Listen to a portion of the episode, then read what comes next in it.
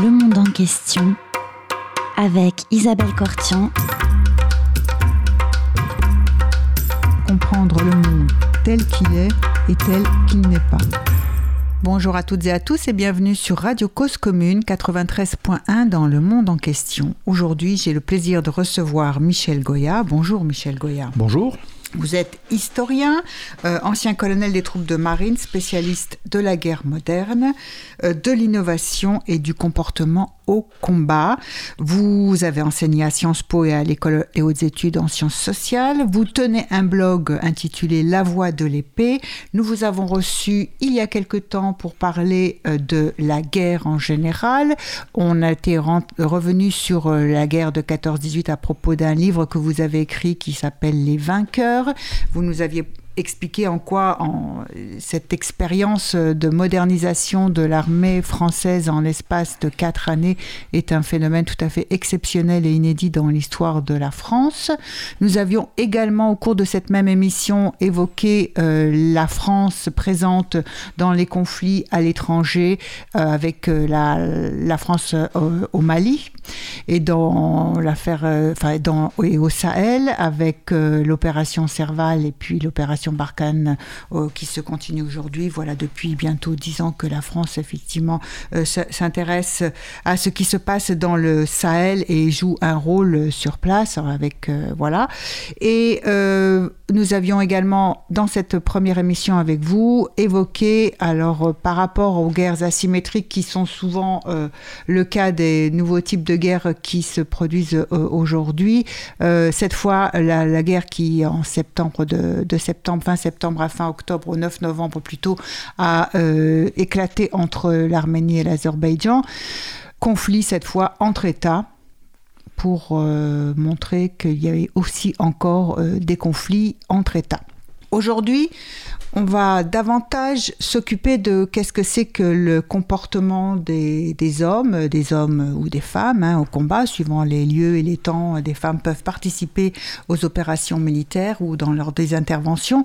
Vous aviez écrit il y a un peu plus longtemps que les deux précédents ouvrages que j'ai cités, enfin non, j'avais pas cité S'adapter, euh, qui est paru chez Perrin en 2019, mais vous aviez écrit un livre, La, Sous le feu, la mort comme hypothèse de travail, publié en 2015 chez Talandier. Euh, qu'est-ce que vous vouliez dire par ce titre, tout d'abord, Michel Goya? Euh, bah Écoutez, je me suis euh, efforcé d'étudier euh, et de décrire euh, quels étaient les, euh, ce qui se passait dans, dans les bulles de violence, dans, au combat. Quoi. je, je suis parti du principe que une zone de combat était une zone particulière qui avait ses lois propres, que c'était un endroit où les individus, lorsqu'ils y pénétraient, se transformaient.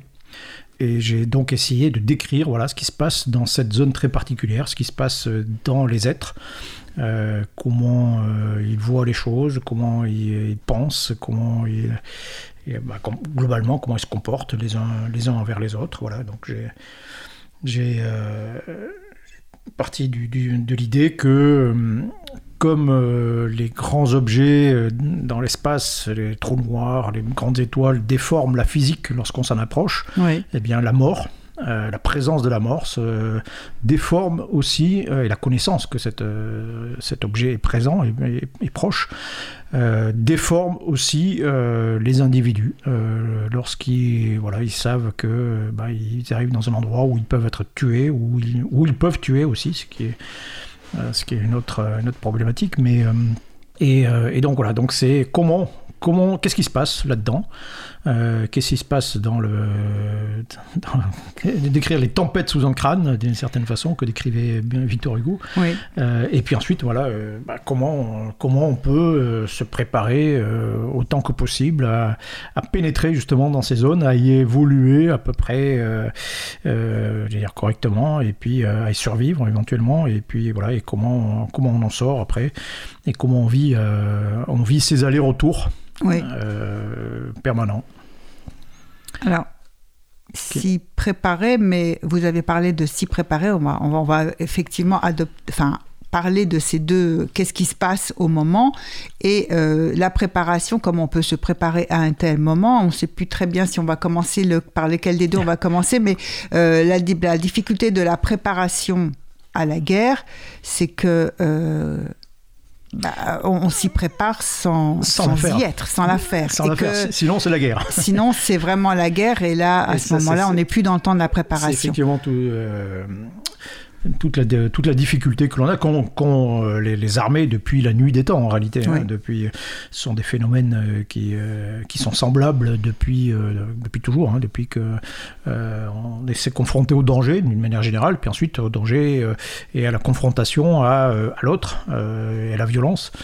c'est, je pense qu'il faut partir en réalité de, bah, du phénomène physique lui-même qui, qui, est central, c'est-à-dire que euh, il faut, bien comprendre le, le, mécanisme de cette transformation.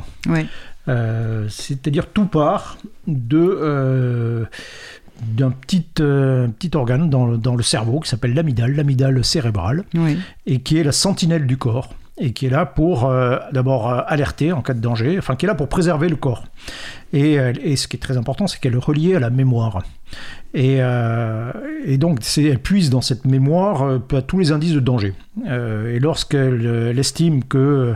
Alors, tout ça est très inconscient. Hein, Lorsqu'elle estime que, que l'individu est en danger, ben, elle va mettre en branle tout un processus de transformation qui est destiné à donner des forces qui vont permettre ben, de faire face, de, faire face à la, menace immédiate ou éventuellement de fuir. Hein, voilà.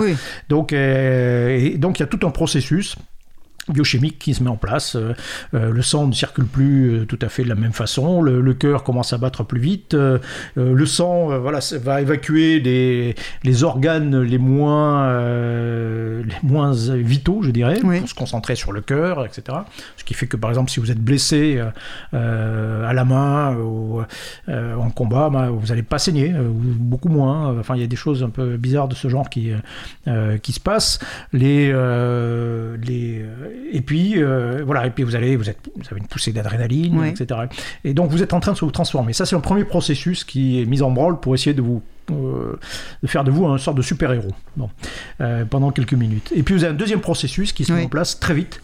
qui est un processus, lui, intellectuel, enfin, qui, qui, passe par le, concrètement par le néocortex, et puis qui est relié aussi à la mémoire, et qui, en gros, vise à répondre à la question est-ce que je comprends ce qui se passe, est-ce que je suis capable de faire face? Et si la réponse est oui, euh, oui, je comprends, je suis, je, ok, je, vois à peu près ce qui, ce qui se passe, je, maîtrise, j'ai les moyens de, faire face. Ben dans ce cas-là, cette transformation risque, euh, enfin normalement, euh, reste positive en réalité. Vous êtes effectivement, vous êtes effectivement super héros pendant quelques temps. Bon, mais toute la difficulté, c'est lorsqu'on répond des non euh, cette question. non, en fait, je comprends pas, je, suis dépassé par les événements, je suis impuissant, je, suis, je ne fais que subir, etc. Et dans ce cas-là, bah, vous allez avoir une sorte d'emballement euh, du, euh, du, processus. Et euh, très concrètement, bah, quand vous, avez, vous arrivez à 120 pulsations minutes, vous commencez à perdre de l'habileté manuelle. À partir de 140 pulsations minutes, vous commencez à avoir du mal à prendre des décisions. Ça, c'est un élément très important. C'est-à-dire que bah, vous voulez faire quelque chose parce que c'est ça qui va diminuer votre stress, mais en réalité, vous savez pas quoi faire, donc, donc vous allez obéir à ce qu'on va vous dire de faire. Et, euh, ou si on vous donne pas d'ordre, euh, si on vous dit, vous allez imiter des gens qui vont qui sont autour de vous, qui sont autour de vous, voilà, qui vont partir vers l'avant, qui s'enfuient, enfin bon. et, et au niveau le plus élevé, si ça monte, continue à monter encore, euh, ou si ça monte très vite, euh, j'allais dire dans les tours, euh, de là de 160 pulsations minutes, bah, vous allez une situation où le danger est véritablement interne. C'est-à-dire que vous créez le, premier danger, c'est la crise cardiaque, pour dire simplement. Et donc il va y avoir un autre processus qui va se mettre en place, qui va bloquer ce, cette mobilisation du corps. Et, donc, et concrètement, qui va bloquer euh, l'amidale. En, mhm. gros, on, on, on l'inhibe et on lui dit arrête, arrête d'envoyer des ordres de mobilisation générale. Euh, et, euh, et, ce faisant, elle se bloque aussi la mémoire qui est reliée à l'amidale. et c'est la raison pour laquelle de, un certain nombre de gens qui, se trouvent paralysés euh, euh, en situation de danger extrême, hein, même si le danger est devant, hein, mais qui, sont complètement paralysés et qui, euh, s'ils s'en sortent, sont souvent condamnés en réalité à revivre la scène traumatisante qui a provoqué cette paralysie. Donc c'est une sorte de double peine, on revit, on revit le, le, stress. Et donc ce qui fait que à partir de ce processus, enfin, et on va y revenir, mais donc tout, tout le principe de la, formation, de l'entraînement, etc., vise à contrôler ce processus, en réalité, à faire en sorte qu'il euh, bah, reste du, côté de ce que j'appelle euh, le côté positif, euh, limite, ce que j'appelle les acteurs, hein, des gens qui font qui, voilà, qui a un rôle euh, à jouer, et puis plutôt que du celui des figurants, euh, qui est euh, ou des gens qui sont, on est beaucoup plus passifs face à l'événement, voire, même des, des gens qui sont paralysés et traumatisés. et donc, ce qui se passe, c'est qu'il y aurait forcément vous aurez forcément, dans une situation de danger, quelle qu'elle soit, d'ailleurs, hein, pas forcément en situation de combat, vous aurez forcément cette, euh, cette métamorphose qui va apparaître, cette transformation euh, complète. Hein, le, temps ne circule plus de la même façon pour vous, vous ne voyez plus les choses de la même façon. Et, euh, et vous avez aussi systématiquement une répartition un peu des, dire, des rôles entre des gens qui vont être relativement à l'aise parce qu'ils sont bien formés, parce qu'ils sont entraînés, parce qu'ils voilà, ils ont les instruments qui leur permettent de faire face, et puis des gens qui sont euh, bah, beaucoup plus inhibés euh, et, qui vont suivre éventuellement les premiers, ou alors qui, vont, qui ne vont rien faire, etc. Et donc ça aboutit, c'est une sorte d'écrasement euh, des comportements. si vous voulez, en temps normal, en situation normale, hors du danger, hors de ces, bulles de violence, Bon, les comportements individus sont moyens. Euh, on, peut, euh, aller, on peut faire ça comme une sorte de courbe de gosse. Hein. Vous avez plein d'individus qui font des choses moyennes, euh, normal. Vous avez quelques individus exceptionnels dans un sens ou dans l'autre.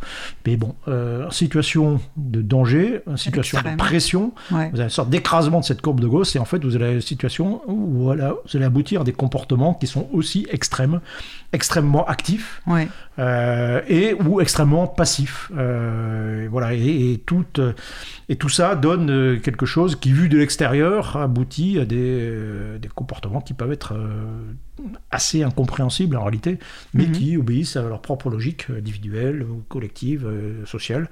je peux.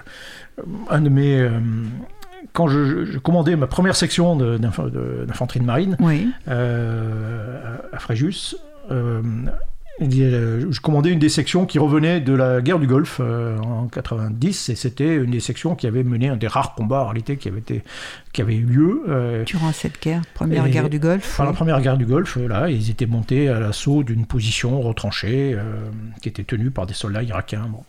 Euh, et, donc j'avais voilà, une des sections les plus décorées, plein de médailles de, France. Quoi. Donc euh, j'étais très impressionné. Mais... Et après, ils m'ont raconté après comment ça s'est passé. Quoi. Et, euh, ils m'ont dit voilà, ben, nous, on a reçu l'ordre de monter à l'assaut sur cette, sur ce bunker. Là, et on est parti, on était loin, on était en véhicule, en véhicule blindé, on appelle ça des VAB, avec des mitrailleuses. Et donc les quatre véhicules foncent, tous les, soldats, les marsouins, on appelle ça, sont à l'intérieur, euh, foncent, et les mitrailleuses tirent sur le, sur le bunker pendant ce temps, tout en roulant. Et puis à un moment, il y a un véhicule qui commence à passer devant l'autre, et le mitrailleur continue à tirer. Quoi. Ouais. Et c'est un de mes, euh, euh, enfin, mon adjoint plus tard qui, euh, qui est obligé de, monter sur le véhicule en mouvement pour ceinturer le, mitrailleur qui était complètement focalisé, pour, polarisé sur, sur l'objectif, sur, sur le fait de tirer sur, le bunker. Il ne voyait plus le, reste. Quand les soldats sont, sont arrivés, les véhicules se sont arrêtés, les, les, soldats sont, sont, ont débarqué du véhicule. Et là, il y en a plusieurs qui avaient des grenades sur des fusils. Au bout des fusils, et ben, ils ont tiré quasiment tout de suite euh, sans grand effet. Hein. Ben, ils ont tiré tout de suite en réalité pour se débarrasser de ces grenades parce que tant qu'ils les ont sur le fusil, ils peuvent pas tirer. Donc on se sent très impuissant, ce qui est très stressant. Euh, et euh, un autre reçoit l'ordre de tirer avec un gros lance-roquette sur le bunker. Il, se précipite, il se met à genoux, il tire, il rate le bunker, ce qui, vu de l'extérieur, est, enfin, en temps normal, est quasiment impossible. et par contre, il s'était mis devant un véhicule, donc ça, ça a provoqué un grand souffle et il s'est retrouvé en train de faire des, culbutes dans le, dans le sable. Et à un moment donné, le chef de section euh, a donné l'ordre de monter à l'assaut sur le bunker. Et là, tous les, les marsouins sont partis à l'assaut, sauf un qui est resté euh, paralysé dans le sable, assis. Et qui étaient complètement bloqués, qui étaient Ouais. inhibés, comme je racontais Ouais. tout à l'heure. euh, voilà. Et, euh, et à l'intérieur, ils sont montés, ils ont pris à l'assaut de ce bunker. Et à l'intérieur, en réalité, il y avait surtout des Irakiens qui ne demandaient qu'à se constituer rendre. prisonniers depuis le début et qui, avaient, qui se faisaient tirer dessus de tous les côtés depuis, euh, depuis une demi-heure. Et, et donc voilà, donc, vous voyez ça depuis, vu de Sirius, vu de très loin, vous dites, mais bon, qu'est-ce qu'ils qu'est-ce qu'ils foutent Ouais. c'est- rationnel. En réalité, non. Ils sont, on est dans un autre monde. Les choses se passent différemment. Euh, voilà, euh, sur un pas de tir, euh, sur un centre de tir, bah, vous tirez sur une cible à 200 mètres. vous mettez, si vous êtes un tireur correct, vous tirez, mettez une, une, deux cartouches pour atteindre votre cible. Dans une situation de combat, vous multipliez ces chiffres par 100. Euh, Parce que bon, il y a d'autres phénomènes qui rentrent en ligne de compte. Euh, les yeux sont pas les mêmes, les pupilles n'est pas la même, vous visez pas de la même façon. Euh, vous vous prenez pas le même temps pour la- la- les pulsations cardiaques sont différentes, etc. Donc le- le- vous ne tirez pas par exemple de- du tout de la même façon. Ouais, on peut faire, on peut s'entraîner à des tirs à balles réelles, mais Oui. on ne peut pas. les pulsations du cœur ne montent pas de la Oui, même alors façon. après voilà, tout, tout le tout l'objet, c'est d'arriver à contrôler ce- euh, ce- ce- cette transformation euh, et faire en sorte que bah, globalement, vous et les, les hommes qui sont autour de vous, bah, ça, se- voilà, ça, ça- ça se passe plutôt bien, sachant qu'en face de vous, vous avez des individus qui sont dans le même état de, stress. vous. Ouais.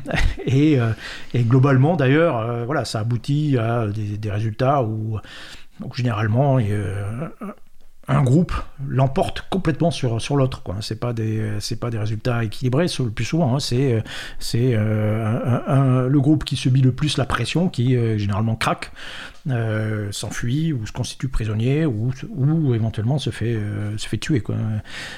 Mais parce que voilà, on est sur des, choses, sur des phénomènes qui sont qui sont très particuliers, quoi. Qu'il faut, euh, qu'il est délicat, euh, qu'il est long, euh, en réalité, de, de maîtriser. Mhm. Voilà. voilà. Et tout l'objet de mon étude, c'est d'écrire tout ça. Euh, je reprends, euh, euh, si vous voulez, mon constat de base, c'était, c'était à l'époque, j'étais jeune sous-officier, jeune sergent, où je me disais, dans les années 80, où en réalité on, on ne faisait plus beaucoup de. Ça fait longtemps que nos soldats n'étaient pas allés au combat, véritablement. Enfin, la plupart. et c'était devenu un phénomène rare, et je, je pensais qu'on avait un peu oublié euh, cette, euh, ce qui se passait. Et donc, euh, ben, on avait pris, pris un certain nombre de- d'habitudes, de mauvaises habitudes, je dirais, et que euh, le- la nouvelle confrontation au combat risquerait d'être euh, extrêmement difficile. Voilà, et donc, j'étais.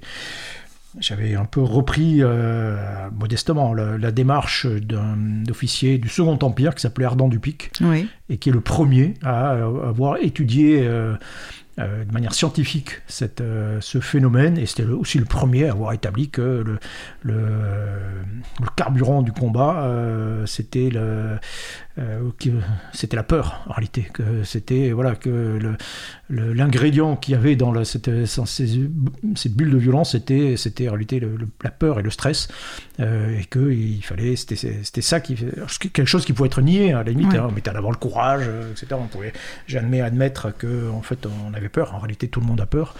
Euh, ça s'exprime de différentes façons, mais euh, tout le monde a peur et c'est de façon euh, nécessaire.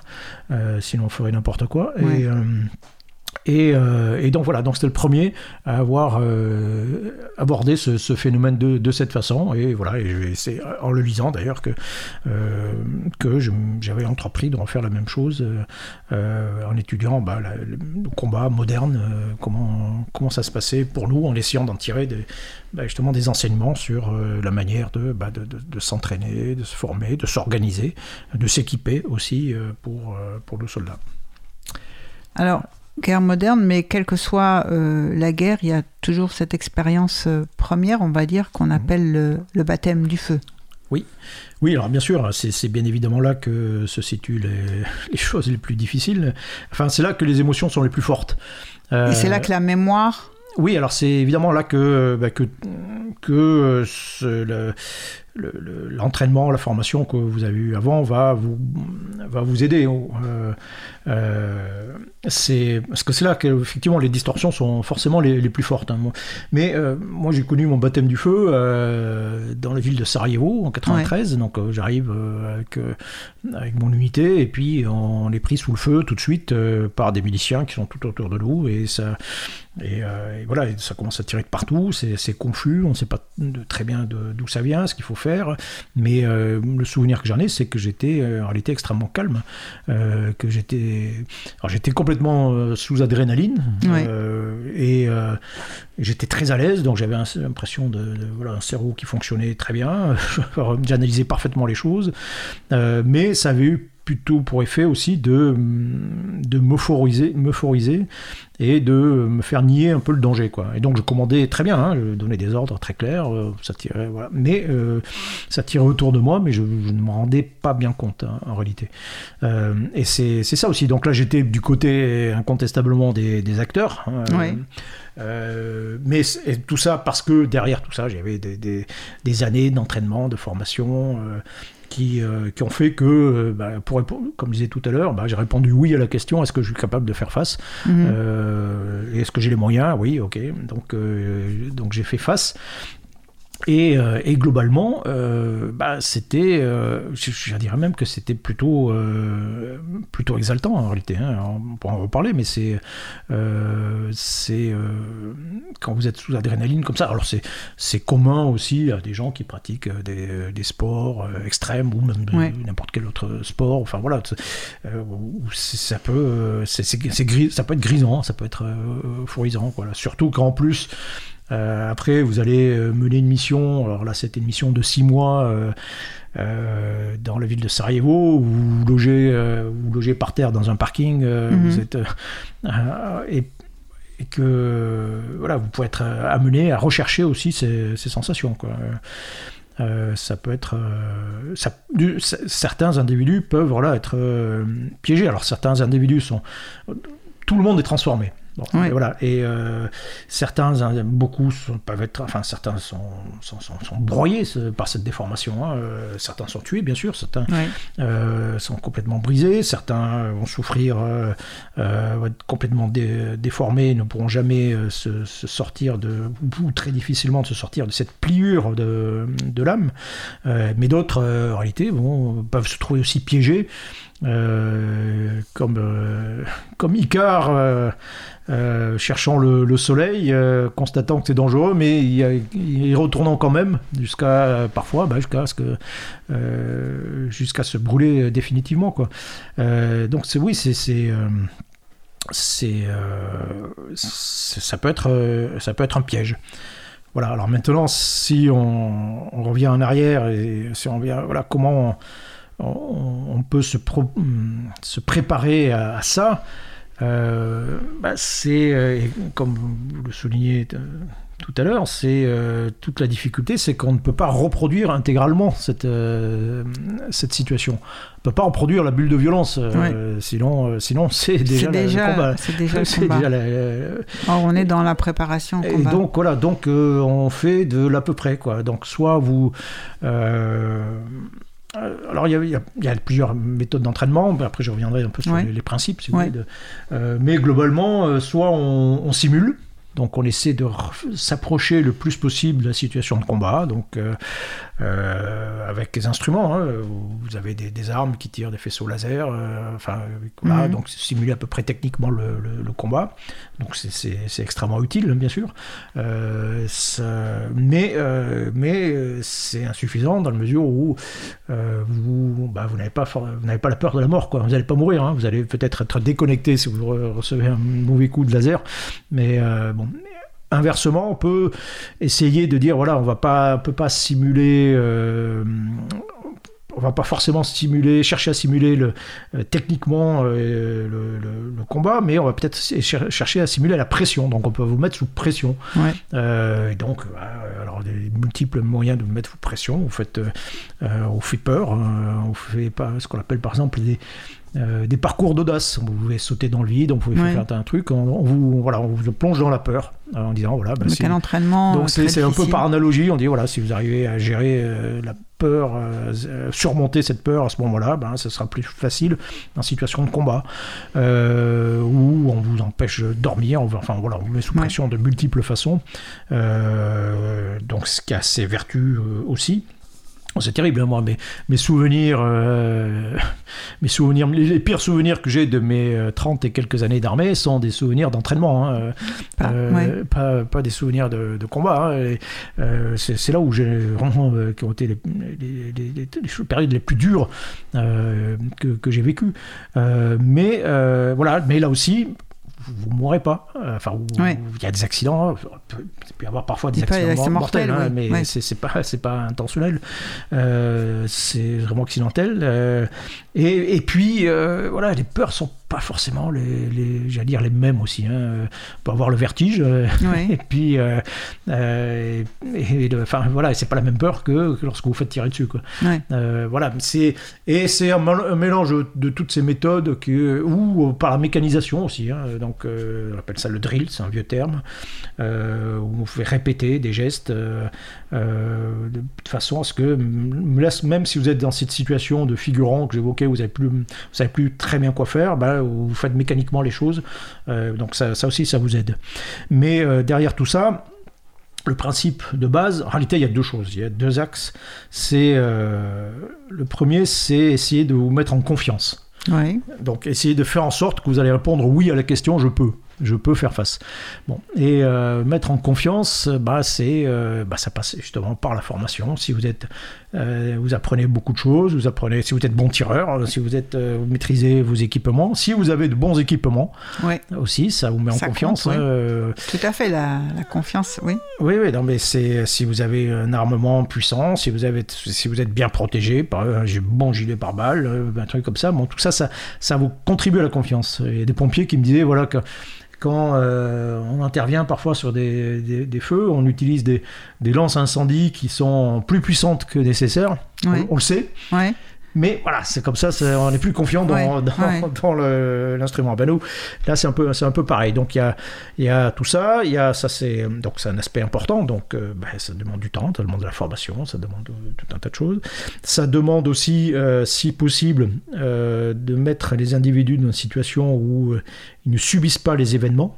Mm-hmm. je cite souvent cette expérience parce qu'elle est très parlante, mais où on prend des, euh, des étudiants, euh, on les met dans deux groupes, on leur fait faire les mêmes tests, euh, et dans, ils ont tous un bruit de fond qui est assez pénible, et il y a dans un des groupes, les, les, étudiants ont un, petit bouton rouge, et on leur dit, voilà, si, si le bruit vous gêne trop, vous appuyez sur le bouton. Bon. Et on s'aperçoit qu'au bout du compte, que ceux qui ont le bouton rouge bah, réussissent mieux les tests, ce qui paraît logique, mais ce qui est intéressant, c'est qu'en réalité, la plupart n'utilisent pas ce bouton rouge. C'est simplement le fait de, savoir situation que d'être de ne pas complètement subir une situation et de savoir qu'on a une prise sur ces événements euh, change complètement la perception qu'on a de, de l'environnement et ça ça change tout et la résistance au bruit, en l'occurrence, l'expérience auquel sont soumis ces étudiants. Voilà. Et, euh, et, donc, voilà, la première chose, c'est rendre l'individu euh, seul confiant. Confiant en lui, dans ses capacités, dans ses équipements, dans le fait que s'il est en difficulté, on va le sortir de là, on fera tout pour le sortir de là, qu'on euh, a des bons médecins, qu'on a, a tout ce qu'il faut, etc. Et puis, le deuxième aspect, deuxième confiance, type de confiance, c'est confiance dans les autres parce que c'est un phénomène social le combat. Il n'y a que dans les films qu'on voit des individus qui combattent euh, seuls, euh, tout contre tous. Voilà, seuls contre tous, oui. Euh, ou alors très exceptionnellement, quoi. mais, mais globalement, oui, c'est toujours, on est, on est toujours en groupe et on est content d'être en groupe parce que ça apporte beaucoup de choses justement. Ça apporte de, la confiance, ça apporte des liens, ça apporte aussi un, un deuxième élément qui est, euh, qui est, qui est celui de la... Euh, euh, comment dire qui, qui vous pousse à faire les choses. vous avez la confiance et vous avez l'obligation de faire. je m'explique. C'est-à-dire que aller au devant de la mort, de la mort donnée, C'est ça le propre militaire en réalité du soldat, hein, c'est de, de, tuer, hein. prendre des risques. Et pas, c'est pas le seul, sont pas les seuls à, prendre des risques. Et puis donc il y a de la mort éventuellement reçue. Ça c'est pas naturel. Mhm. Euh, et donc, il faut obliger les individus à faire des choses pas naturelles. Et, euh, de le faire quand même, d'y aller volontairement. Euh, et pour ça, bah, on crée un certain nombre de liens. Et les premières obligations, viennent des autres, en réalité. Elles viennent du regard des autres. C'est-à-dire que quand vous êtes entouré de, gens que vous connaissez, d'amis ou, de gens de la, famille, bah, vous ne comportez pas de la même façon face au danger que si vous êtes complètement entouré d'inconnus.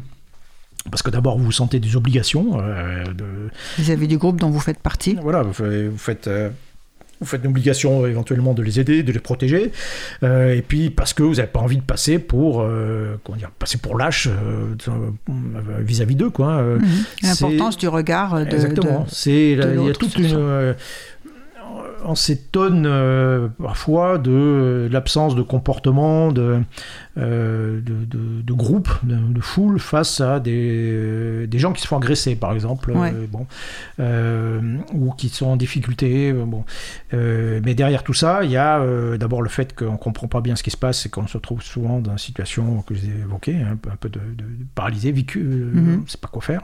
et donc, souvent d'ailleurs, quand quelqu'un dit des choses à faire, on le fait. Bon. Et puis ensuite, surtout, c'est parce que là aussi, c'est souvent entre gens qui ne se connaissent pas.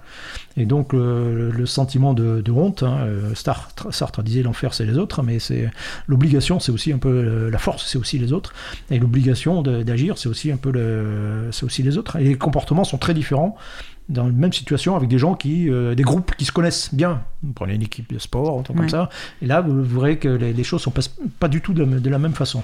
Mais là c'est pareil, donc on crée des cellules euh, des groupes, des groupes euh, d'amis, euh, on les coud ensemble pour utiliser un mot d'un maréchal de Napoléon. Et, et, voilà, et ça, ça crée des, des obligations. Le premier, le premier niveau d'obligation, je dirais. Et, et voilà. Et après, vous en avez d'ailleurs un niveau supérieur.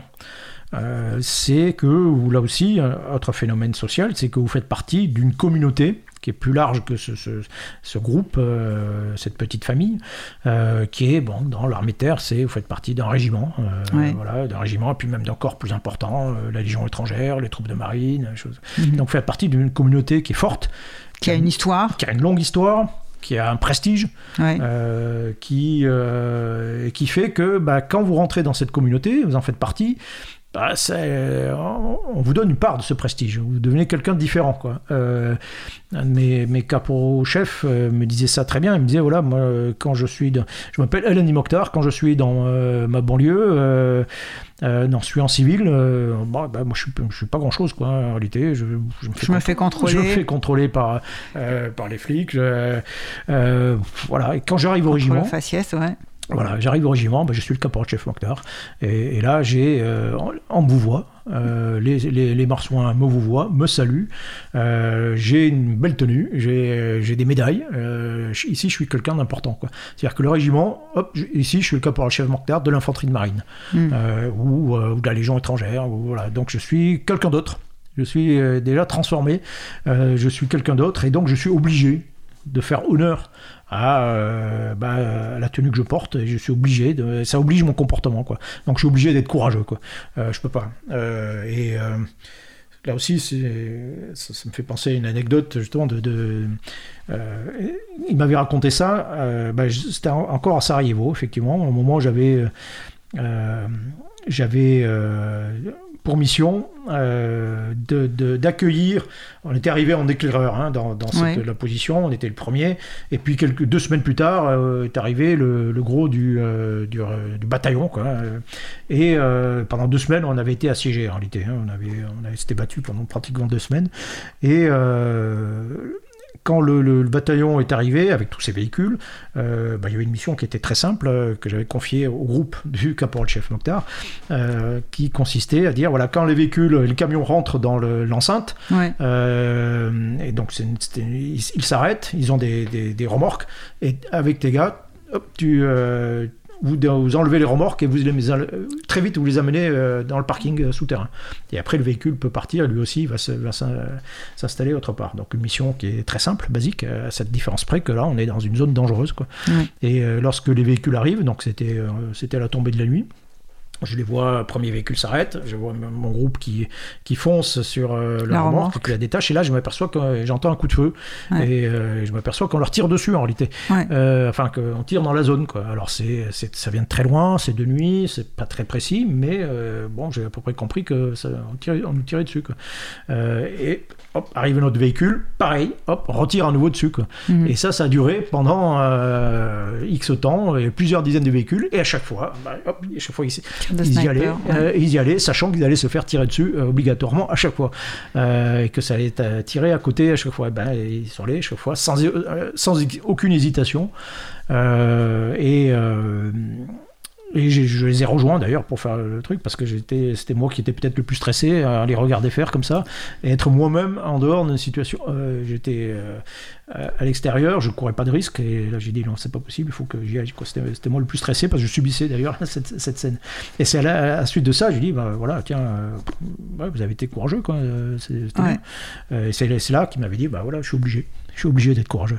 Euh, on est obligé d'être courageux euh, quand on est marsouin ou quand on est euh, ceci ou cela. Et donc voilà, c'est tout un, entrelac de, de liens, d'obligations, de, mise en confiance. Et puis derrière tout ça, bah, au niveau, il y a des niveaux supérieurs. Pourquoi on fait ça quoi dire, Là aussi, ça nous pousse si euh, bah, si, si, euh, si la France est en danger, bah, les Français sont en danger, bah, voilà, bah, on, ira, on prendra plus de risques, euh, on ira beaucoup plus volontiers. si, et toute la question bah, qui se pose aussi, pour des soldats modernes, c'est que bah, parfois bah, on est aussi euh, engagé dans des opérations ou dans le plus lointain où la, cause, euh, on sait très bien pourquoi, parfois, pourquoi. Le sens de la mission. Le sens de la mission, bien sûr, mais c'est un élément important. Si en plus, euh, voilà, derrière vous, vous sentez que, que, les, que la, nation, que les, gens vous, vous appuient, vous soutiennent, bah, cela aussi, ça, ça, vous pousse à faire, à faire les choses, à, prendre le, le, parti du risque d'une certaine façon. Quoi. Et donc voilà, donc c'est tout un un emboîtement. J'appelle ça des cercles, cercles de confiance en soi, mhm. en les autres, une confiance euh, mutuelle, enfin une obligation mutuelle, puis une confiance aussi technique. Euh, c'est, on s'est aperçu, par exemple, pendant la Première Guerre mondiale, que les, artilleurs euh, résistaient mieux au stress enfin ceux qui étaient derrière le fameux canon de 75 mm, hein, ils résistaient mieux au stress en 1914 que les fantassins. Bon, la, pression n'était pas forcément la même, mais on s'est rendu compte qu'en réalité, c'est c'est parce qu'ils avaient des obligations mutuelles, justement, dans cette, dans cette pièce autour du canon. Ils ont chacun un rôle. Il y a celui qui charge, celui qui vise, celui qui, qui pointe. Et voilà. Et il y a une parcellisation du travail. Exactement. Il y a une spécialisation qui fait que chacun est obligé de, de, compter sur les autres. Quoi. Et s'il y en a un qui ne fait pas le, fait pas le, boulot, euh, bah, ça met en danger tout le monde, et donc l'individu aussi. Alors qu'à ce moment-là, les fantassins, eux, sont tous identiques tous avec un fusil Lebel, euh, et puis ils mhm. font tous la même chose. Euh, et donc s'il y en a un qui, à la limite, qui, euh, voilà, qui se, qui se fait pas le, fait pas le boulot, qui prend pas de risque, qui se, se cache un peu, c'est pas très grave sur l'ensemble du, fonctionnement et donc de, de, la section quoi et, et, donc du coup il y a une forte incitation pour tous à éventuellement éviter de prendre des risques et quand au cours de la guerre on spécialise aussi les fantassins il y a celui qui va utiliser le fusil mitrailleur, celui qui va porter les munitions pour celui qui porte le fusil mitrailleur, celui qui va lancer des grenades, euh, etc. Donc il y a une spécialisation et puis on, est obligé de tenir là aussi les, uns pour les autres. Et ça, euh, a pour effet, ben, là aussi, de, créer des obligations nouvelles. Euh, entre les individus qui et du coup se deviennent une cellule beaucoup plus aussi beaucoup plus forte sous la pression et sous le feu. Michel nous allons faire une première pause musicale. Vous nous proposez d'écouter Kate euh, Bush. Kate Bush, euh, Army Dreamers. Alors on y va.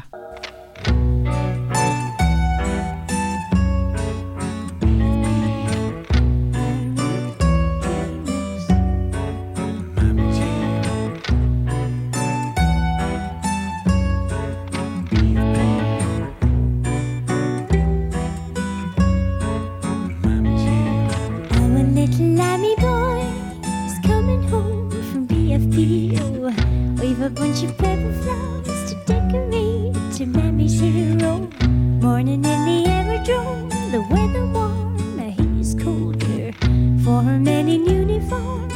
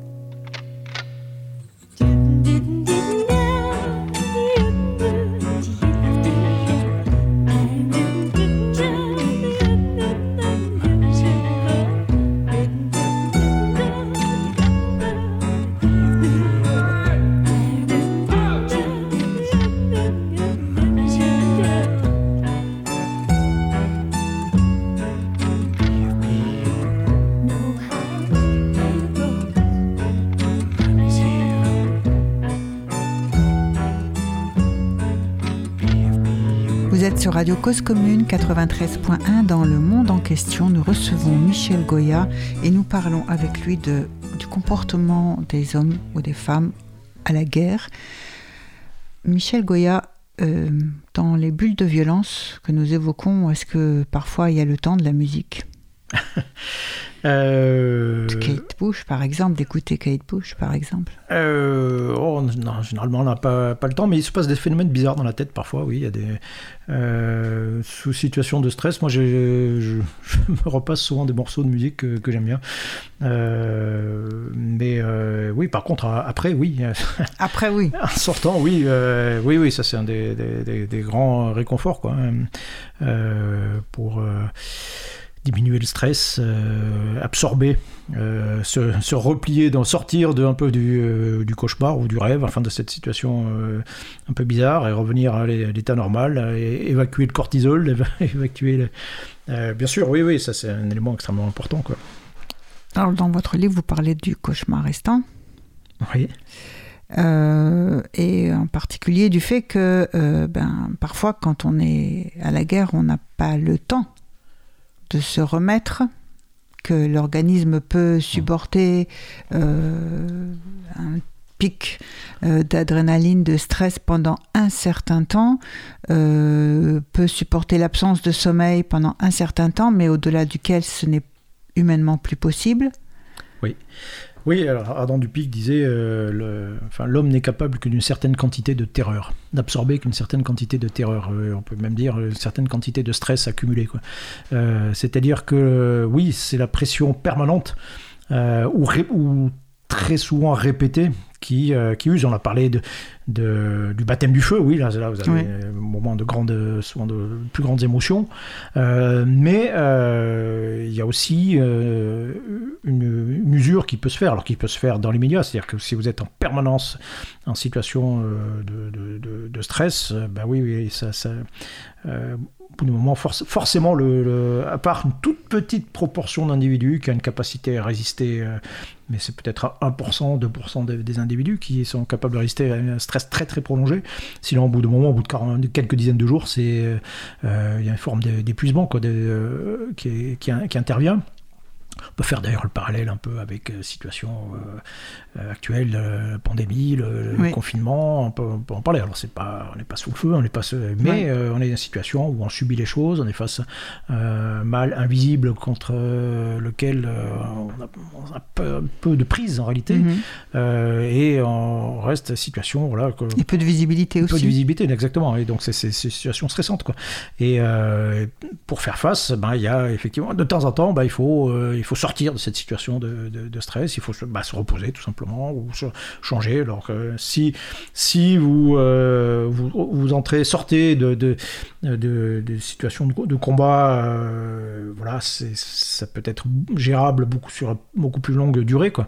Mais il arrive quand même au bout d'un temps où euh, euh, toutes ces, ces expériences s'accumulent, quoi, hein, s'empilent comme un millefeuille, euh, et, euh, et peut arriver, euh, voilà, une- un certain temps, une forme de, de saturation. C'est-à-dire que très concrètement, parmi les gens qui euh, euh, qui craquent hein, ou qui euh, sont, sont soumis à des, des traumatismes, vous avez une forte proportion de, de gens pour qui effectivement c'est la première fois, hein, le premier Oui. choc, euh, ou au contraire plutôt des, des gens qui, qui apparemment sont des vétérans, enfin so- solides, mais qui en réalité, au bout d'un moment, ont accumulé, accumulé, puis un jour, ben, ça, euh, ça craque. Un événement qui apparemment n'est pas forcément le, le pire qui est vécu, mais pire, qui, oui, mais qui est celle qui, voilà, qui fait craquer, euh, qui fait craquer. Donc c'est aussi, euh, euh, c'est aussi parfois les plus les plus anciens euh, qui euh, soit les voilà, plus jeunes, soit, les plus voilà, anciens. les plus anciens qui sont voilà qui sont qui sont fatigués, qui sont épuisés.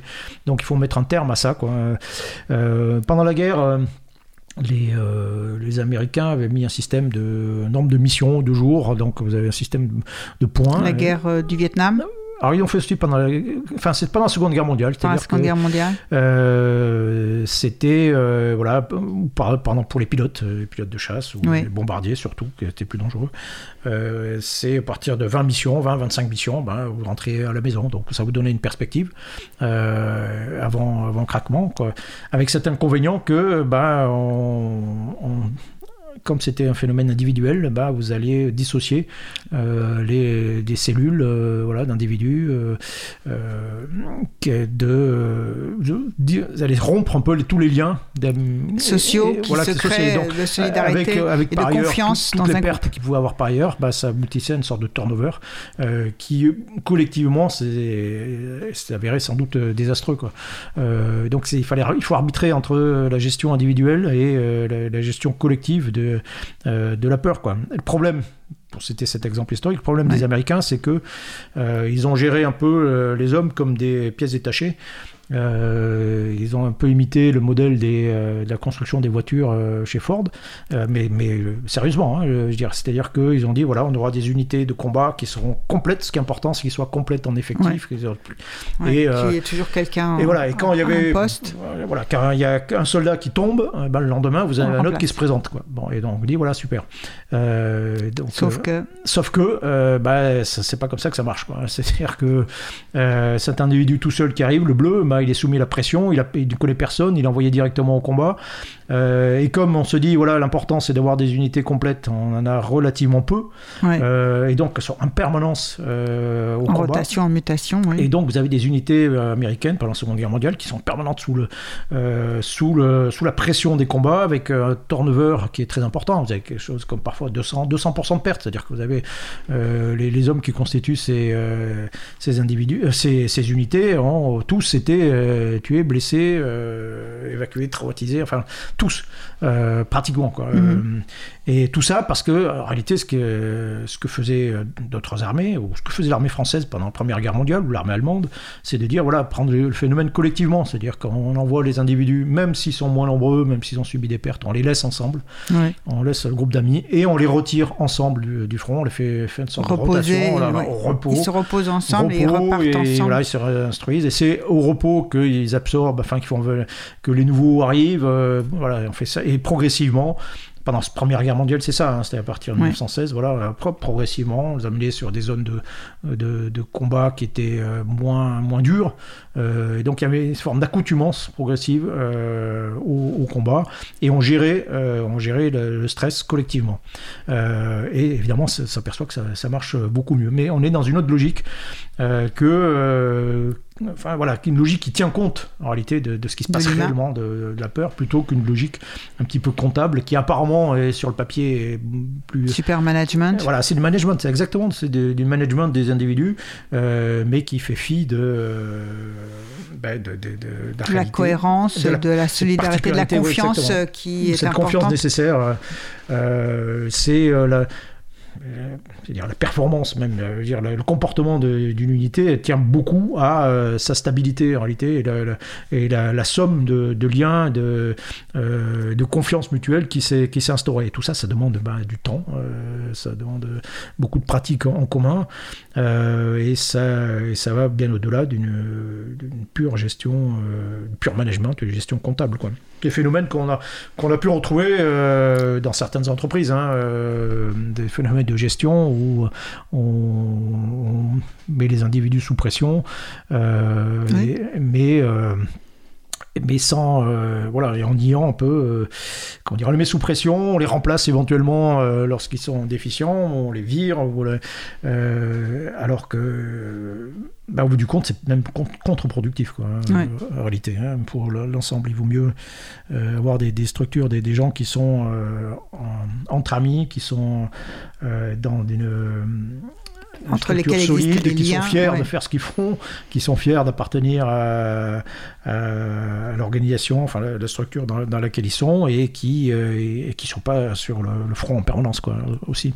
Mm. Euh, voilà, mais Parce que c'est il y a une forme euh, effectivement d'organisation Oui. du groupe qui Oui. euh, euh, existe aussi au combat. Et que Oui, quand par exemple quelqu'un arrive dans un groupe et qu'on ne connaît pas, on ne sait pas, enfin il fait Bah. peur, il, peut éventuellement déstabiliser un groupe parce qu'on ne sait pas quel va être son Exactement. comportement et donc on doit à la fois veiller, enfin on on doit, doit veiller sur lui, un- euh, on doit le.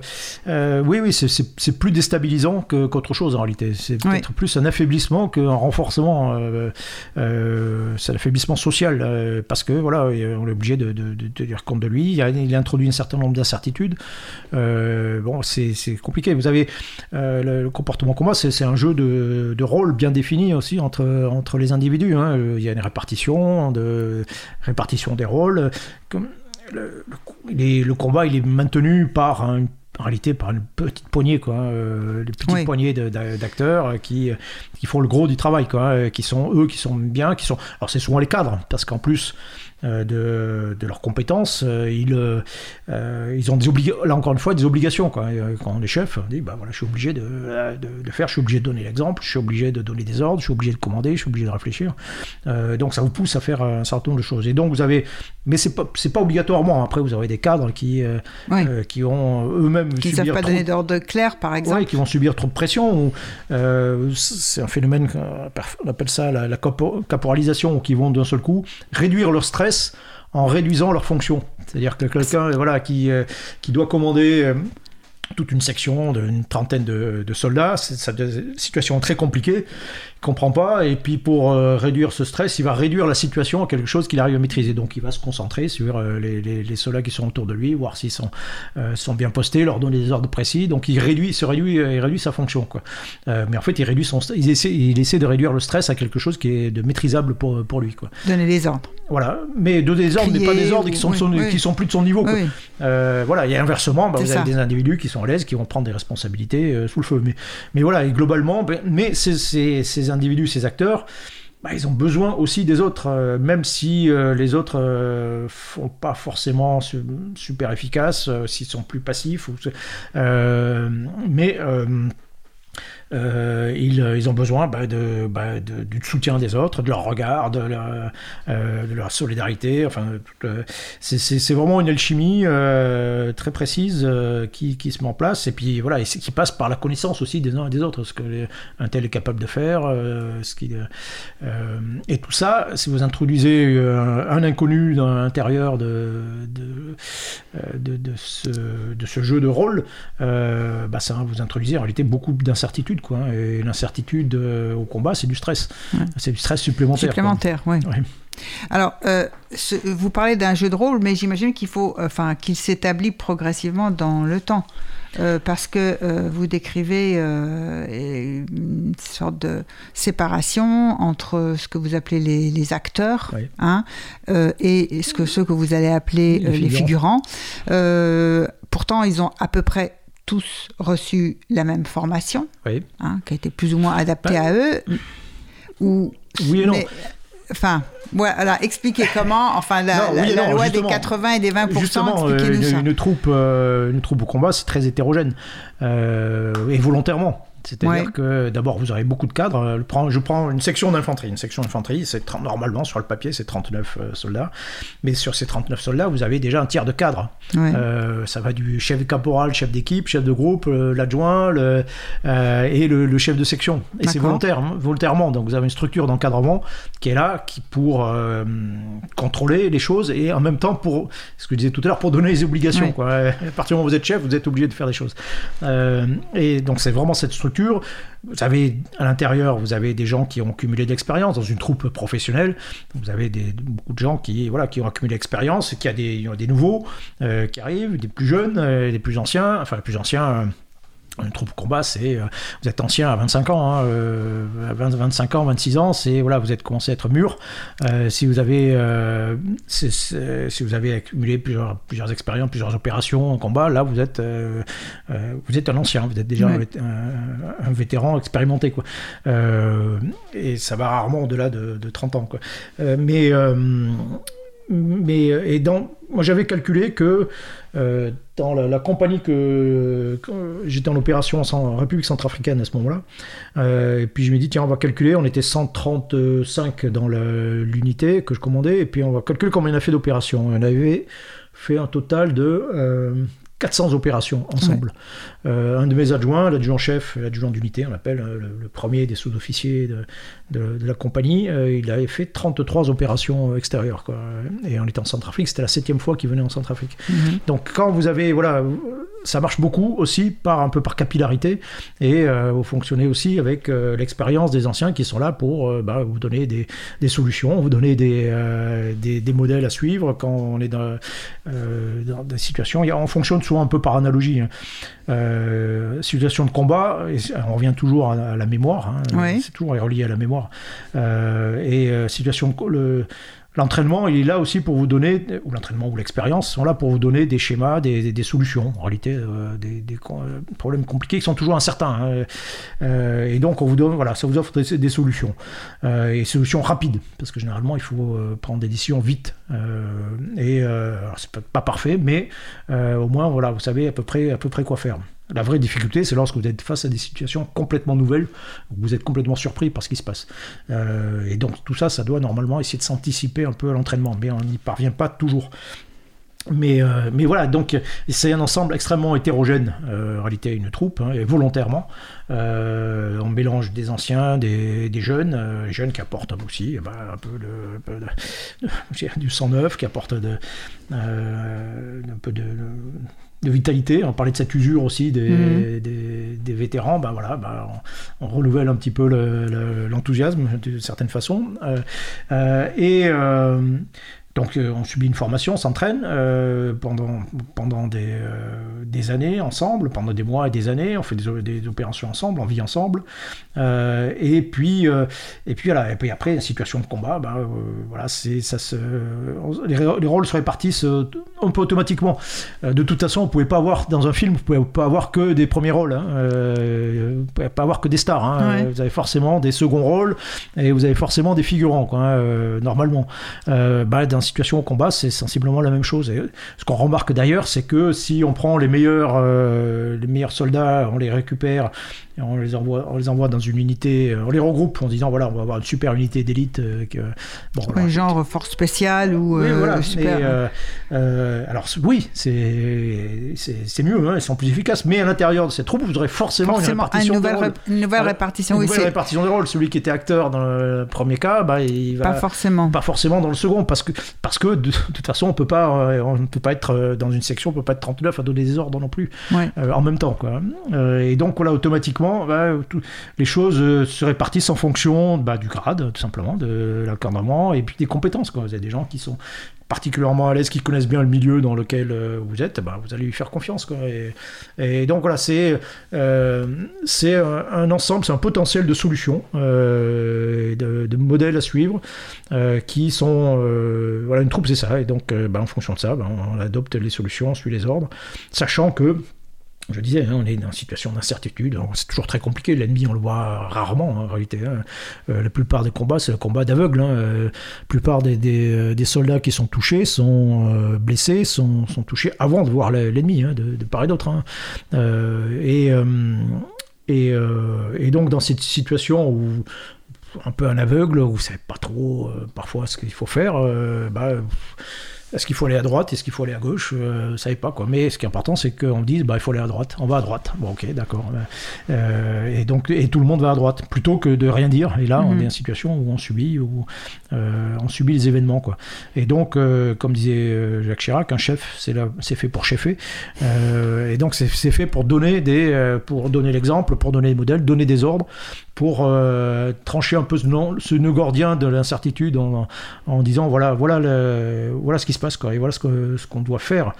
Euh, je, je reviens à cette sit- situation que j'ai expliquée tout, enfin, tout à l'heure, où les situations où des gens euh, sont face à des un phénomène nouveau, dangereux qui apparaît, une, une agression, un accident, euh, où on est un peu, un peu sidéré euh, par les- l'événement. C'est souvent parce qu'on ne sait pas très bien ce qui se passe. Est-ce que l'individu qui est, qui est par terre, est-ce qu'il est euh, en train de dormir Est-ce qu'il est euh, en train de mourir Euh, En fait, euh, c'est pas trop. Donc, c'est dans cette incertitude que, que survient un peu la, la paralysie. Quoi. Et à partir du moment où vous avez des gens qui disent voilà, euh, voilà ce qui se passe, appelez les pompiers. Euh, vous, Ouais. allez faites, faites ceci, donnez-moi un coup de main, on va faire ça, etc.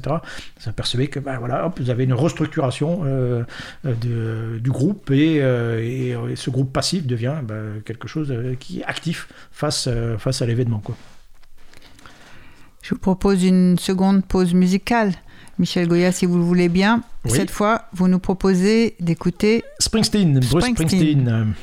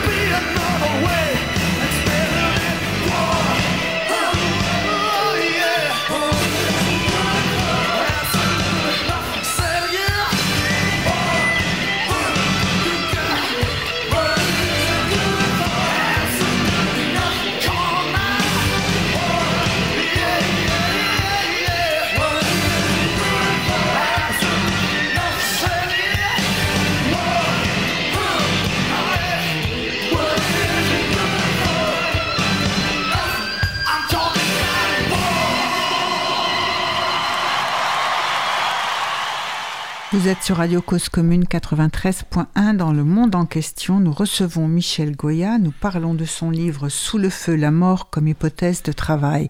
Et nous venons d'entendre Word de Bruce Springsteen. Euh, Michel Goya, on a vu comment euh, l'individu sous la pression, euh, sous le stress, se déformait et comment on essaye de se préparer à réagir du mieux possible par rapport aux situations auxquelles on vous prépare à la guerre, donc euh, euh, à cette déformation produite. hein, euh, et qu'est-ce qui se passe quand euh, les verrous sautent Les verrous sautent, c'est-à-dire que quand à la guerre aussi on commet des choses que normalement on ne doit pas faire. Oui, parce que. Alors il y a d'abord on, on tue, oui, hein, on oui. peut être tué, Oui. on peut être amené à tuer, et puis on peut, euh, il arrive aussi que des exactions soient produites. Euh, oui, c'est euh, c'est un auteur qui s'appelle Marshall, qui est un grand auteur qui a étudié américain, qui a, voilà, qui a étudié justement un peu tous ces phénomènes, qui raconte, qui a fait surtout interviewer euh, un certain nombre de combattants pendant la guerre elle-même, la Seconde Guerre mondiale, et qui raconte un moment euh, en Normandie une patrouille américaine euh, qui part de nuit comme ça, qui se fait attaquer. Ces hommes qui sont là depuis plusieurs semaines. hein, 80% des soldats américains qui ont débarqué sur toutes les plages de Normandie euh, au, mois de, au mois de juin, euh, fin août, 80% ont été tués ou blessés. hein. Oui. Euh, et donc voilà, sont- le replan, oui, c'est quand même de euh, pression oui, de permanente, pression eux, là, ils- permanente. ils sont en effectivement, les de conditions pression débarquement. per- oui. permanente. Alors je parle même pas de je veux dire, d'Oba Beach, quoi, je parle de toute. Et euh, ils ont sous- sont une pression permanente, ils sont usés, et puis là ils sont, ils sont en train de mener une patrouille, ils se font tirer dessus, ça, ils, se, ils se dispersent, et alors euh, le, le chef de section, le lieutenant et son, son adjoint mettent beaucoup de temps à récupérer les soldats, puis ils arrivent à trouver la position d'où sont venus les tirs, c'était une position de mitrailleuse, et là ils montent à l'assaut sur les mitrailleuses, euh, sur le- Oui. sur l'équipe de mitrailleurs allemands, là, tuent les Allemands avec tous les soldats allemands. Et là, euh, le lieutenant voit euh, plusieurs de ces soldats qui foncent, euh, qui continuent, alors que tous les Allemands sont- ont, été, euh, ont été éliminés, et qui foncent dans la basse-cour et qui tuent tous les animaux qui se trouvent dans la basse-cour. Ouais. Euh, et, et ils ne s'arrêtent que lorsqu'ils ont tué tous, tous les individus, enfin tous les, les- les Tout, êtres tout, vivants qu'il y avait dans, dans la zone. Quoi. Tout ce qui bouge. Voilà, et accessoirement, enfin, après le, le temps, bon, une fois qu'il a récupéré tout cela, il décide, demande un volontaire pour aller un peu plus loin, voir ce qu'il y a un peu plus loin, et le soldat qui l'accompagne, au bout d'un moment, s'effondre et s'aperçoit qu'il a plusieurs balles dans le corps. Euh, ce qui montre bien voilà, cette transformation qui peut, euh, qui induit des, comportements euh, qui sont comportements qui peuvent être très des- violents hein, dans l'exaltation du moment, c'est-à-dire que euh, c'est une sorte de, de- peut y avoir une forme de, de furie qui se, se- se met en place, qui retombe après euh, très vite, mais euh, et qui est- qu'il est forcément nécessaire de, bah, de contrôler soi-même pour éviter, éviter le, le- le pire.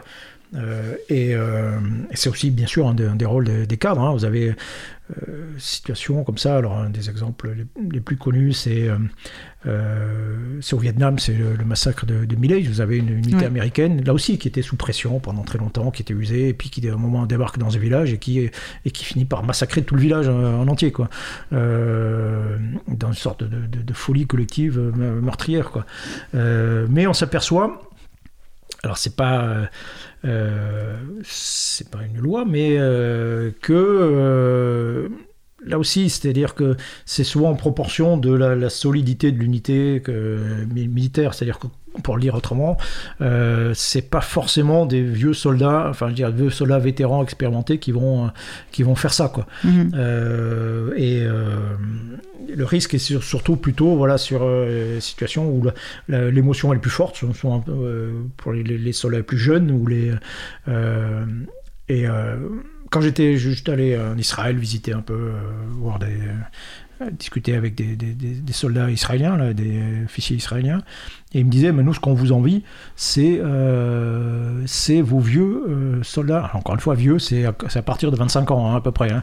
Euh, c'est vos vieux caporaux-chefs, vos vieux sergents qui, voilà, qui sont euh, sur un checkpoint, par exemple, et qui reçoivent des cailloux, on leur lance des cailloux et qui vont pas, et qui, qui vont pas tirer dans, dans le tas. Quoi. Alors que nous, on est une armée de jeunes, de conscription. tous nos, nos sergents à nous, bah, ils ont 19 ans, ils ont 20 ans, et, et voilà. Et puis parfois, bah, ils, ils, euh, ils se, maîtrisent pas, quoi. Ils n'ont pas le, ce qu'on appelle le, le calme des vieilles troupes, euh, Mhm. l'expression pression militaire.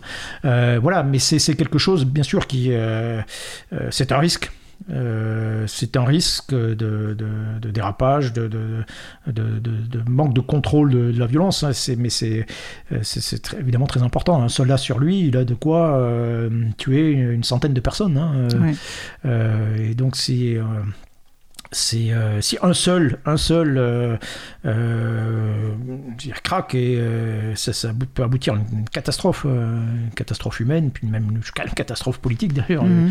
et donc c'est- extrêmement important. On est soumis à une sorte de, de- de qualité totale, pour employer un terme de un vieux terme de management. hein. Il n'y a pas droit, elle n'a pas droit à, à l'erreur, parce que l'erreur peut avoir des conséquences dramatiques. Voilà. Maintenant, oui. Euh, le, propre des soldats, c'est, euh, je le disais tout à l'heure, c'est de tuer. Hein, c'est pas de prendre, c'est pas d'être tué, de prendre des risques. hein, euh, mais c'est, de tuer. Donc c'est ce qui est pas naturel en réalité. hein. Là aussi, de tuer, c'est quelque chose qui répugne, qui répugne un individu. Sauf, une- encore une fois, une toute petite catégorie euh, pour qui c'est quelque chose euh, finalement d'assez indifférent. Euh, et, donc, l'entraînement aussi doit pousser à, à ça, quoi, forcer cette répugnance. C'est pour ça que bah, quand vous faites des exercices de tir, vous tirez sur des cibles humaines. Euh, c'est en forme d'individu. Donc, on, euh, on cherche à, voilà, vous, euh, vous accoutumer à l'idée de, euh, euh, bah, de- que, voilà, de, de tuer des, des- des êtres, des êtres Que humains. la quoi. cible peut être euh, un Voilà, humain. voilà, euh, au fait de tirer sur des êtres humains, quoi, tout simplement. Quoi. Et, euh, mais toute la difficulté, c'est là aussi, c'est euh, il faut arriver à contrôler cette, cette furie. Je, euh, je donne un exemple qui est, qui est connu aussi dans, dans, dans, dans mon livre, là où, euh, où pendant la Seconde Guerre mondiale, euh, je reprends cet exemple de la bataille de Normandie, Ouais. Euh, bon, où le même auteur, Marshall, considère, regarde et observe qu'en réalité, peu de soldats ouvrent le feu sur, sur l'ennemi. Voilà, il y a très, de très faible proportion de soldats qui ouvrent le feu. Bon, c'est une étude qui est un peu discutable et discutée, mais bon. Euh, et il en conclut que en réalité, c'est parce qu'il y a une réticence morale, et notamment chez les Américains, euh, à tuer. Bon, Mm. ça peut paraître étrange, euh, mais voilà. Et donc, il dit voilà, ben, l'entraînement doit pousser à, euh, à forcer l'individu à malgré tout à être euh, voilà, euh, à surmonter cette répugnance et à être plus méchant, plus agressif, plus etc. Et beaucoup plus agressif quoi.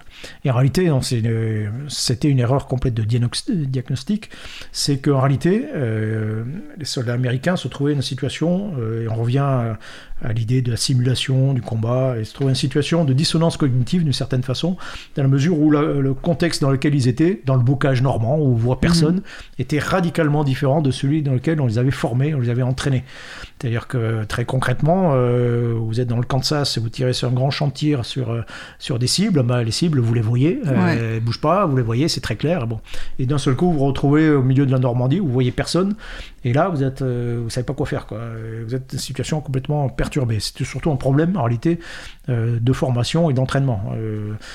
C'est tout à l'heure, hein, les, en situation de combat, on, renvoie, euh, on renvoie toujours à la mémoire, à ce qu'on a emmagasiné, et on fait et on fonctionne à partir de là, quoi. Et si ce que vous avez em- emmagasiné en mémoire n'est pas euh, adéquat, ne correspond pas à la réalité, vous êtes dans une situation bah, très compliquée de paralysie.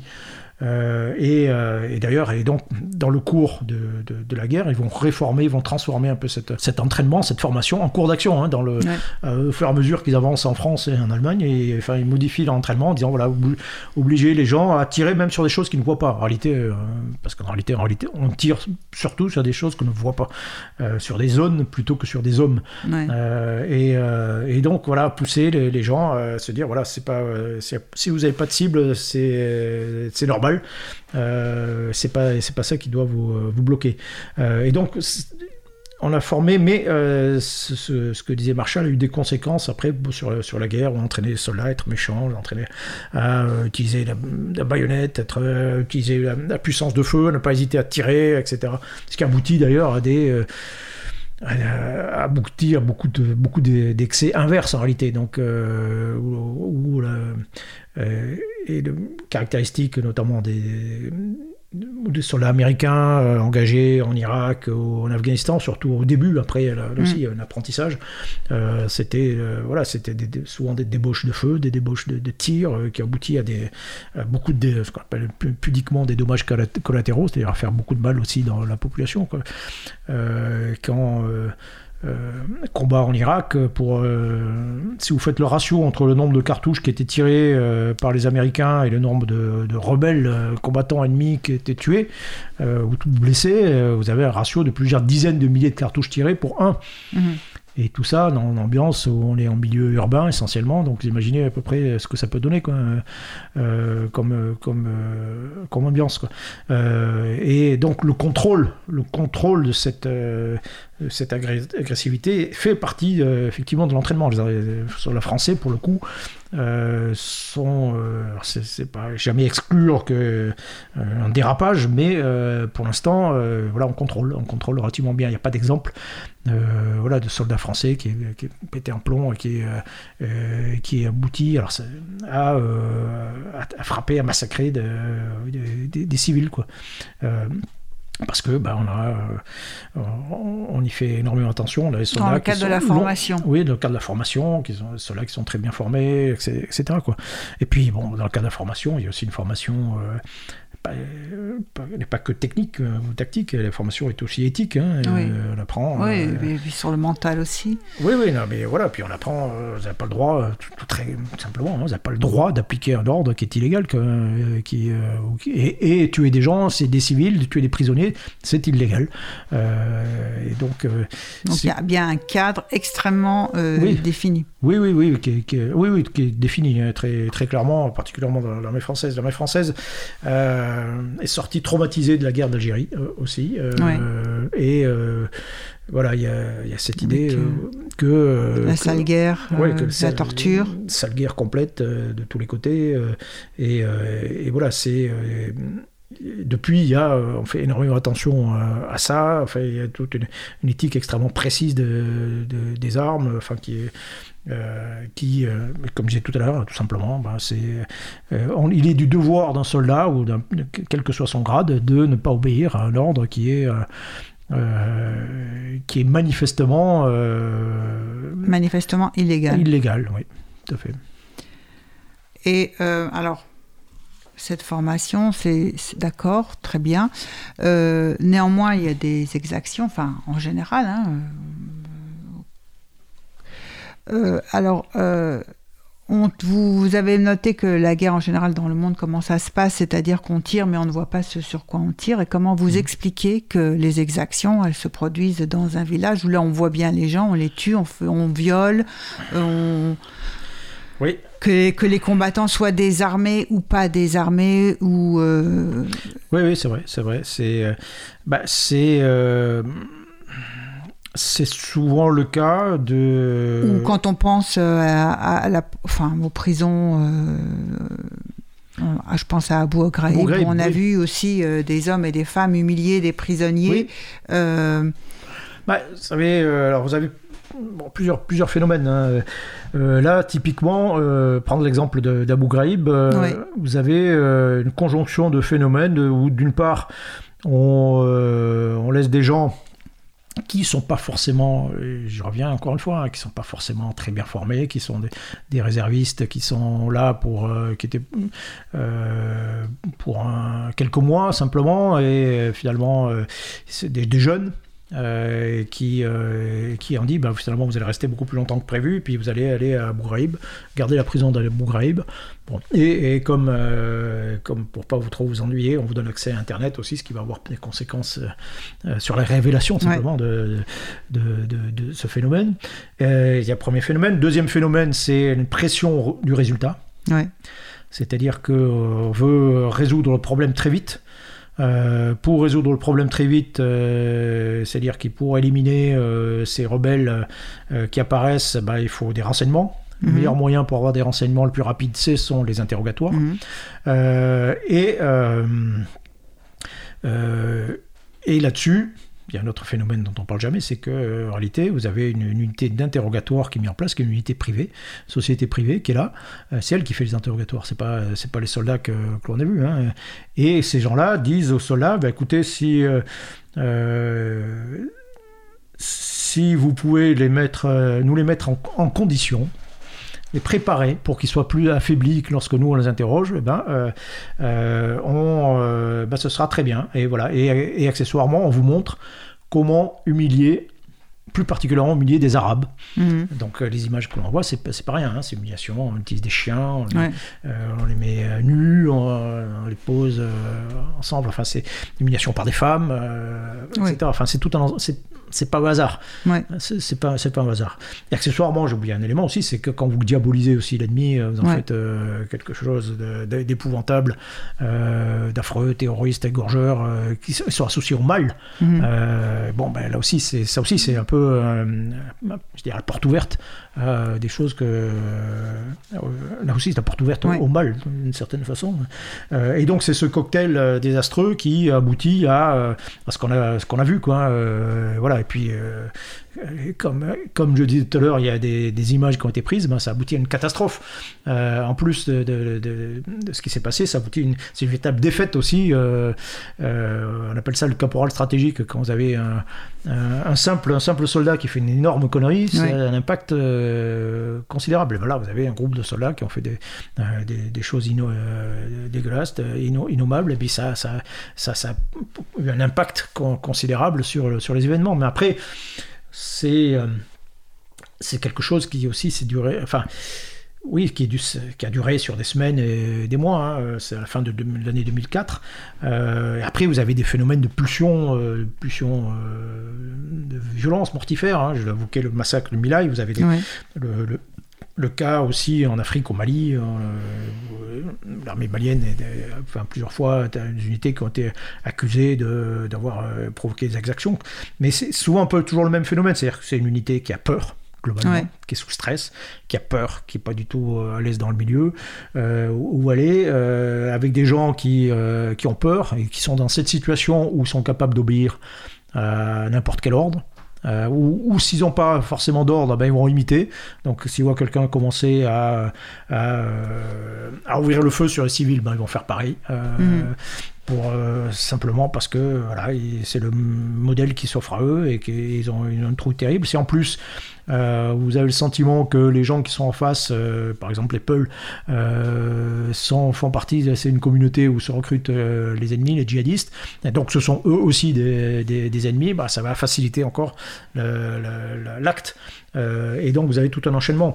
Mais on s'aperçoit que que ces unités euh, maliennes, lorsqu'elles sont au contraire, lorsqu'elles sont bien encadrées, on y revient, hein, c'est le Ouais. rôle des, des chefs, lorsqu'elles sont bien encadrées, lorsqu'elles sont accompagnées euh, de, bah, de- notamment de, de troupes françaises, etc., Ouais. ça ne se passe pas.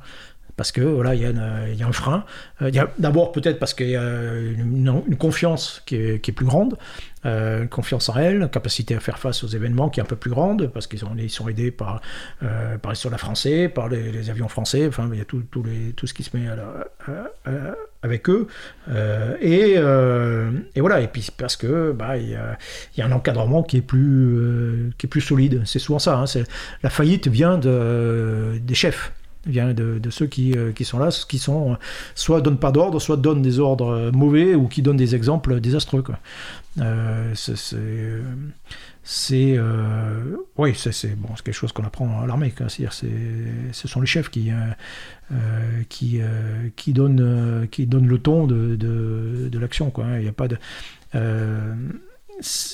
il n'y a pas, on n'a pas de- d'exemple de voilà de- d'exactions euh, qui soient conduites euh, alors que voilà il y a des chefs, euh, des, cadres euh, solides, expérimentés euh, et qui euh, qui sachent euh, qui, Y compris qu'ils peuvent interdire. qui, qui vont interdire voient- Qui vont qui interdire. vont interdire, bien sûr, qui vont interdire, qui vont même empêcher que ça se, que ça se pense même, que ça puisse se, se réaliser, et qui vont, et qui vont interdire même de- de- tout début de, de, de réalisation de, euh, d'horreur, quoi.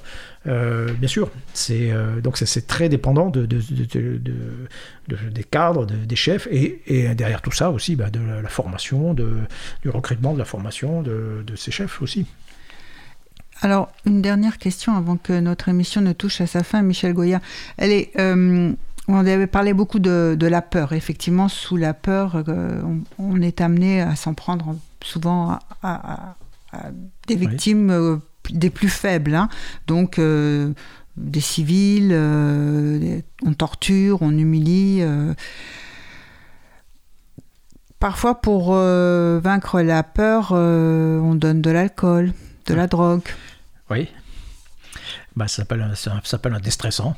Ça s'appelle un déstressant.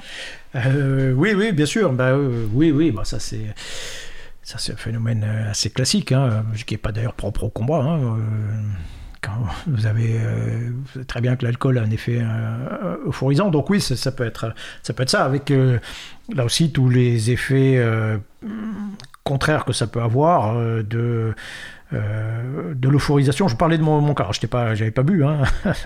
j'avais pas bu d'alcool euh, lorsque j'ai j'ai À connu- Sarajevo. à Sarajevo, j'ai connu mon baptême du feu, quoi. Euh, mais, euh, mais voilà, je niais le danger. Mais euh, Oui, vous racontez l'épisode. euh, Oui, c'est ça. où on se fait tirer dessus. Bon, ok, moi je vois, je, je, je, euh, j'ai pas conscience du danger en réalité. Euh, et puis même, euh, je trouve ça très, très, très agréable euh, comme situation finalement.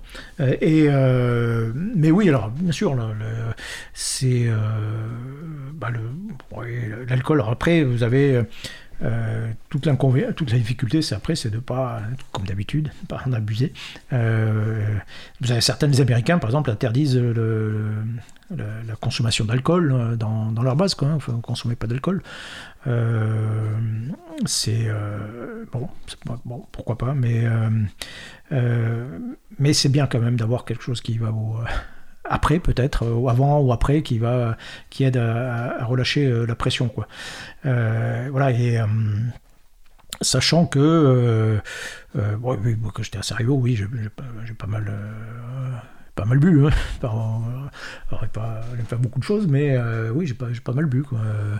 Euh, et puis comme c'était, euh, il y avait trois fêtes pendant le, mandat où on était, il y avait la fête des troupes de marine, Bazeille, et la fête, il y a eu Noël et le jour de l'an. je peux assurer qu'on a, ouais, on a bien, on a bien fêté ça. Voilà, c'était une manière de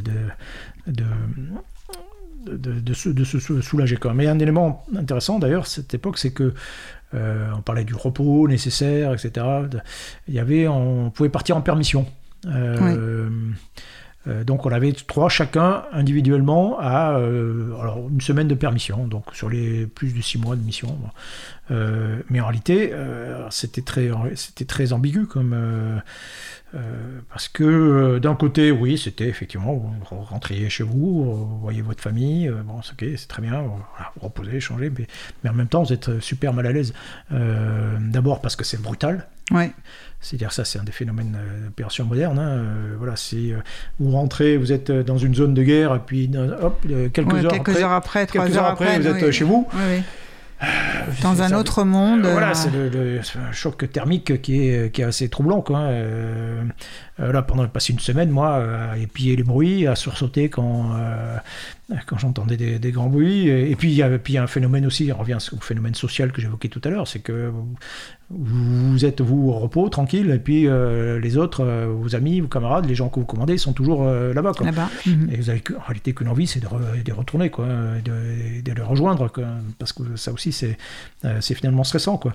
Et donc ça, c'est phénomène, oui, qu'on on a mis en place, par exemple, euh, à partir de l'Afghanistan, on a mis en place des, des sas de décompression. Ouais. quoi. Donc on dit, voilà, bah, au lieu de rentrer tout de suite chez vous, vous allez passer deux jours dans un hôtel, ce sera tranquille, et là, vous, vous digérez, hop, et puis après, vous, euh, vous, rentrez, euh, vous rentrez à la maison tranquillement. Quoi. Et puis c'est à ce moment-là que aussi on, on, on examine un petit peu l'état l'état psychologique des soldats qui, qui rentrent.